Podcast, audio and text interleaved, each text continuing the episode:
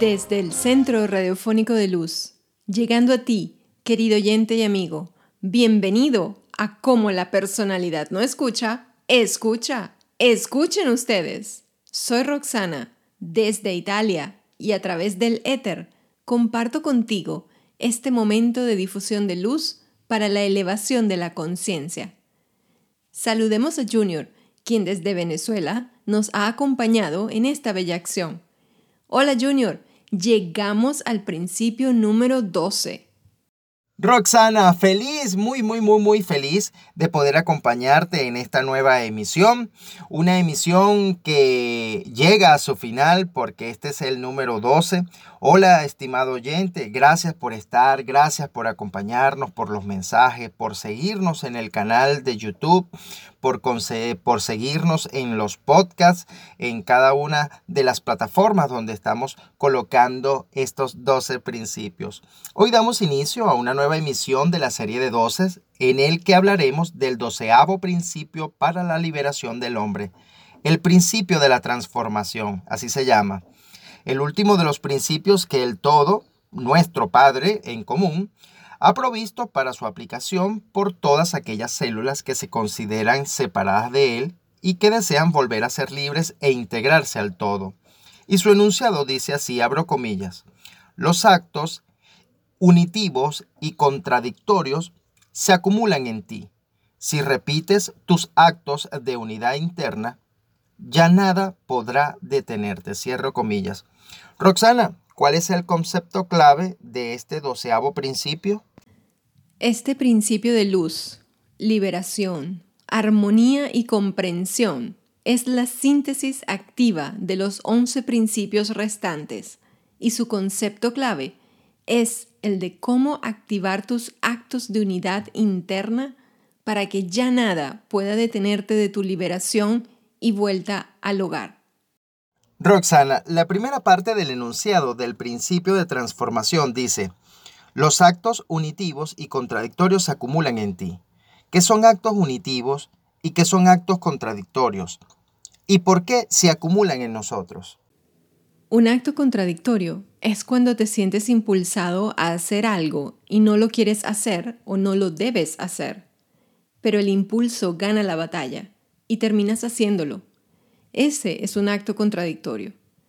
Un acto unitivo es cuando un hombre está consciente de su deber, sabe lo que tiene que hacer y aunque su cuerpo y sus emociones se rehúsen a obedecer, busca la manera de equilibrarlo, busca la manera de obtener consenso de su mente, emociones y cuerpo al servicio de la luz y del deber. Dentro de nosotros existen dos depósitos de fuerzas, y dependiendo de qué acto lleguemos a hacer, sus resultados se acumulan en nuestro interno, los cuales van a un depósito u otro. En las pasadas 11 semanas hemos venido trabajando los principios para la liberación del hombre y en este doceavo principio estás explicando que tenemos una cuenta interna, la cual a su vez tiene dos depósitos, uno para los actos unitivos y otro para los actos contradictorios. ¿Cómo puede el resultado de cada acto que realizamos afectar nuestra liberación? Porque dependiendo de nuestros actos contradictorios o unitivos, nos alejamos o nos acercamos a nuestra esencia, a nuestro creador. Las contradicciones pesan como el plomo y jalan al hombre hacia la involución, separándole más y más de su esencia divina, de la armonía, del equilibrio y la liberación. Mientras que un acto unitivo da el poder, la capacidad y la voluntad de avanzar cada día más hacia el reencuentro con nuestra esencia y nuestro creador. Yo pienso que algunos tendremos más en el depósito de la fuerza positiva y otros más en el depósito de la fuerza negativa, pero ¿Cómo podemos distinguir entre estas dos fuerzas? Estas fuerzas están a la vista. Las personas con fuerza negativa son pesimistas, grises, tristes, No creen en nada, ni en ellos mismos, ni en el prójimo, el mundo o en la evolución. Toda su vida es sombría y oscura. Son personas que obedecen a sus instintos bajos, sus impulsos. Ven todas las razones por las cuales no se puede evolucionar. Su parte baja domina. No les gusta dónde se encuentran. Y siempre hacen las cosas con desagrado. Las cosas que quieren hacer no las pueden hacer porque sus depósitos de actos unitivos están vacíos. No tienen ningún tipo de voluntad no tienen libre albedrío, son esclavos de su mundo, de la sociedad y de su propia debilidad. Excelente todo lo que nos has narrado. Entonces, aquellos con fuerza positiva serán totalmente lo opuesto. ¿Cómo lo describes? Porque eh, lo opuesto a la fuerza negativa sería la alegría y el optimismo, ¿cierto? Pero nadie está todo el tiempo alegre y optimista. Quisiéramos estar. Es correcto. Las personas con fuerza positiva son totalmente lo opuesto. Son sonrientes, optimistas y alegres. Aunque tienen cierta tristeza en su mirada y en sus rostros, se reflejan los esfuerzos y estragos de la lucha tratando de equilibrar y de llevar sus instintos hacia la luz. Están tratando de volver al hogar, y sí, no siempre son alegres, pero puedes sentir la confianza que tienen en sí mismos. Son corajudos, valientes y luchadores. Saben exactamente qué hacer, por qué lo tienen que hacer y buscan la manera más perfecta de hacerlo. Tienen fe en la vida, en su prójimo, en Dios y en la humanidad. Disfrutan de cualquier acto que realizan, estimulan y motivan a los demás a evolucionar siempre ven el lado equilibrado de las cosas. Todos los días hacemos actos unitivos o contradictorios y al repetirlos una y otra vez se vuelven hábitos que ya tenemos acumulados en nuestros dos depósitos. Entonces, ¿qué hacemos para desentrañarlos? ¿Tienes algún ejercicio práctico que nos guíe? Muy buena pregunta, porque lo primero que hay que hacer es darse cuenta de qué es lo que llevamos dentro y para eso tenemos que hacer un inventario de lo que hay acumulado en nuestros dos depósitos. Toma papel y lápiz y hazte las siguientes preguntas. ¿Qué cosas he estado haciendo en contra de la ley? Y me refiero en contra de lo que se debe en relación al físico, mental, emocional, con el prójimo, con la familia, en el trabajo. ¿Qué estoy haciendo en contra de mi voluntad? ¿Qué hábitos contradictorios estoy llevando a cabo?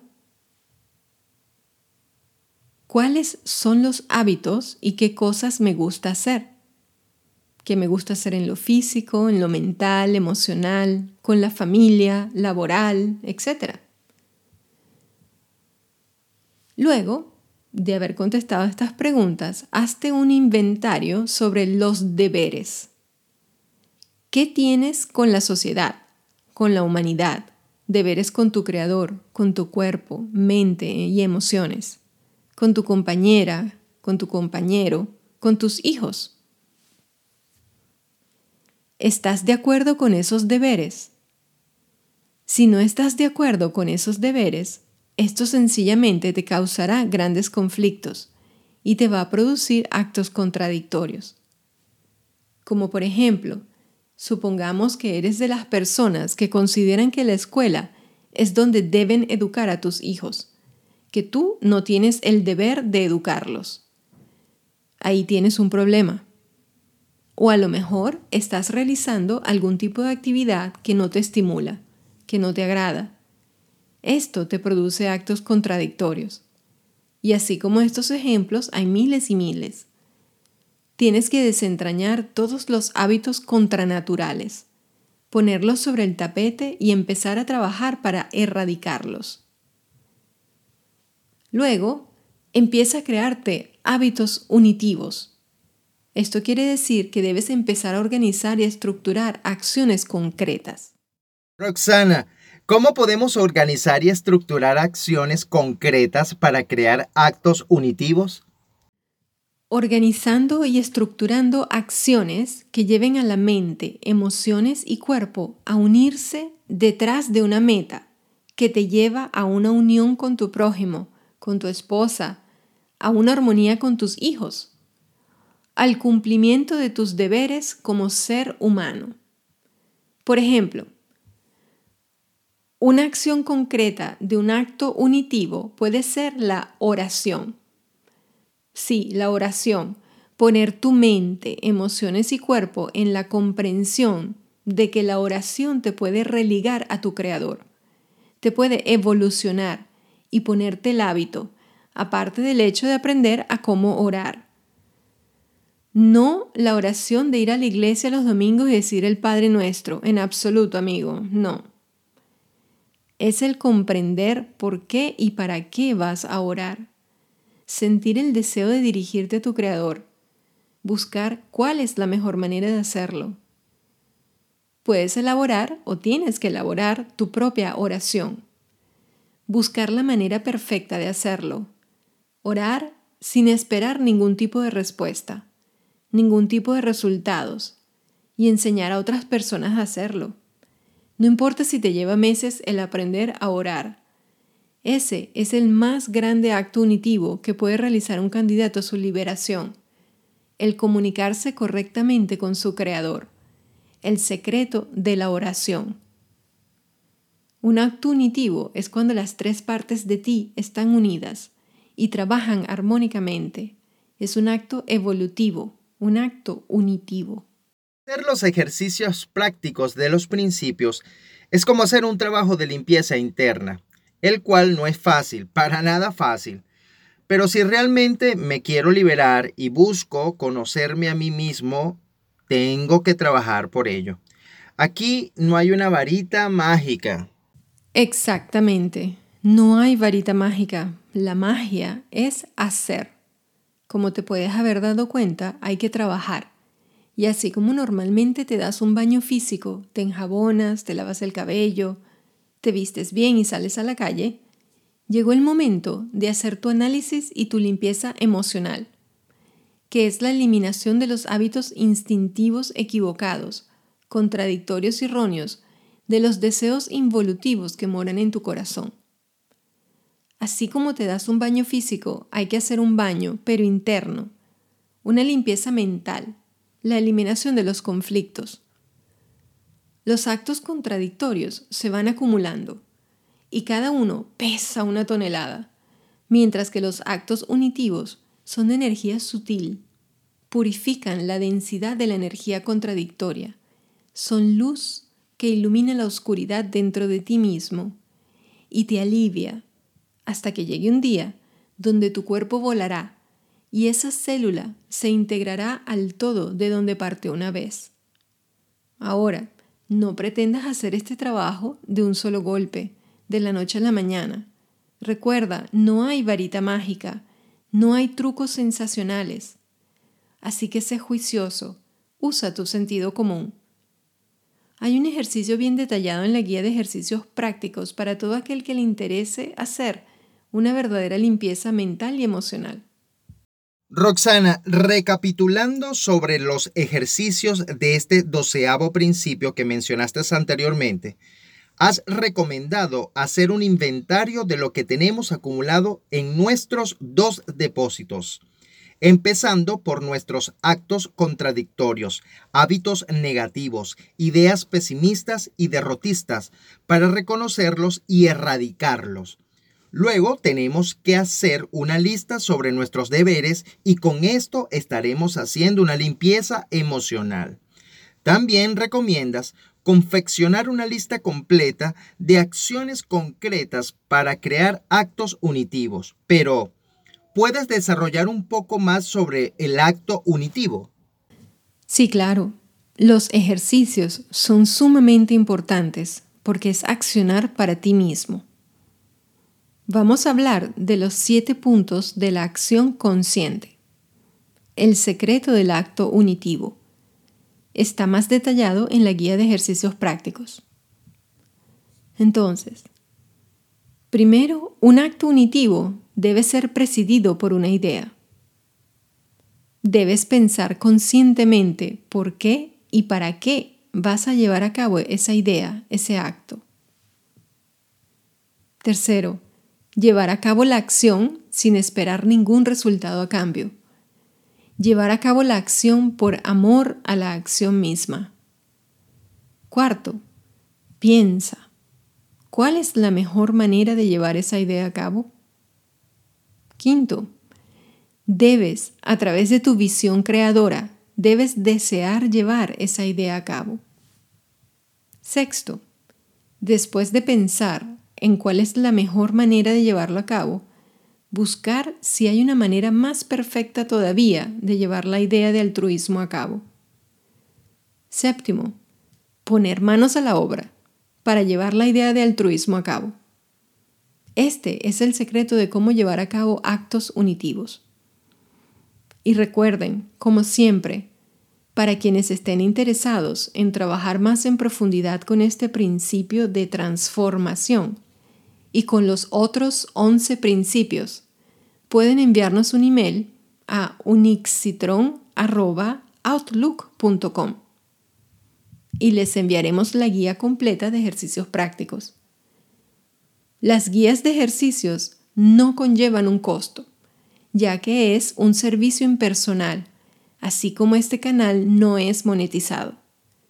Escríbanos, escríbanos en la cajita de comentarios sus preguntas, sus avances en la comprensión y práctica de los 12 principios para la liberación del hombre. Estaremos muy contentos de recibir sus comentarios. Realmente hay que decidir ir adelante porque a menos que vayamos hacia la liberación, caeremos profundamente en las garras de la esclavitud de esta dimensión. Sí, si has comprendido por qué un acto unitivo te puede llevar a tu liberación y porque un acto contradictorio te hunde en las profundidades oscuras de la conciencia, entonces estás muy cerca de liberarte. Considero que es importante estar consciente de que somos neófitos en la práctica y ejecución de los principios cósmicos. Hay que ir aprendiendo y practicando día a día para llegar a ser un profesional de la libertad un profesional de la unión con el prójimo y con el Creador. Junior, a ti y a todos nuestros oyentes, hijos de mi Padre, hermanos, considerémonos afortunados por recibir este mensaje, por enterarnos de los principios de luz. Valoremos lo que nuestros propios seres nos han traído.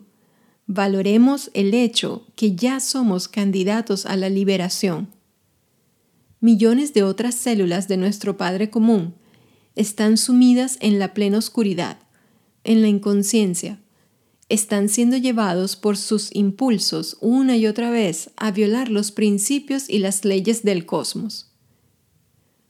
El axioma de los grandes maestros libertadores de todas las épocas, y lo saben muy bien, es saber, ya lo sabes, querer, Depende del trabajo que haces.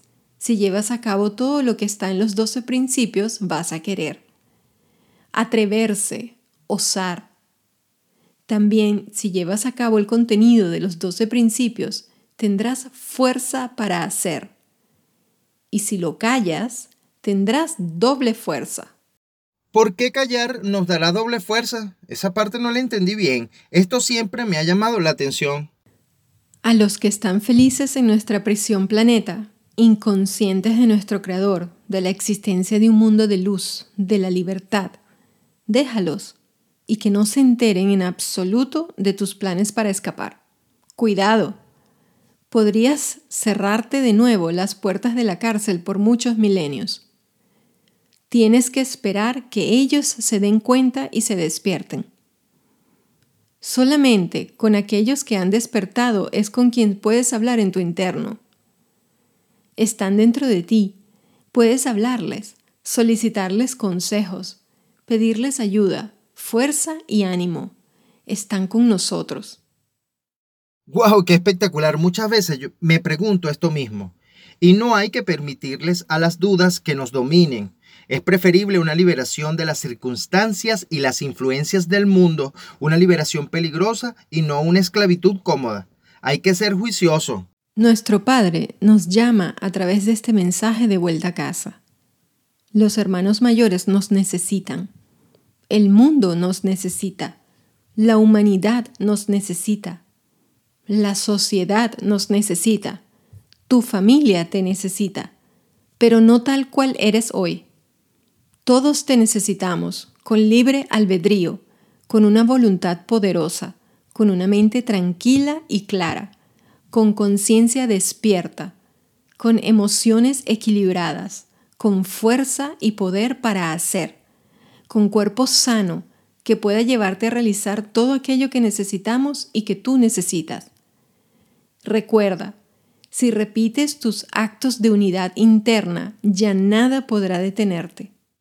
Hasta aquí llegamos con nuestro doceavo y último programa dedicado a comprender los doce principios para la liberación del hombre. Muchas gracias a todos por habernos escuchado y apoyado en estos 12 programas ricos en sabiduría y comprensión. Próximamente les traeremos una nueva serie tan interesante como los 12 principios para la liberación del hombre pendiente de nuestro canal. Suscríbete al canal y dale a la campanita si ya no le has hecho para avisarte cuando lancemos la nueva serie en este canal.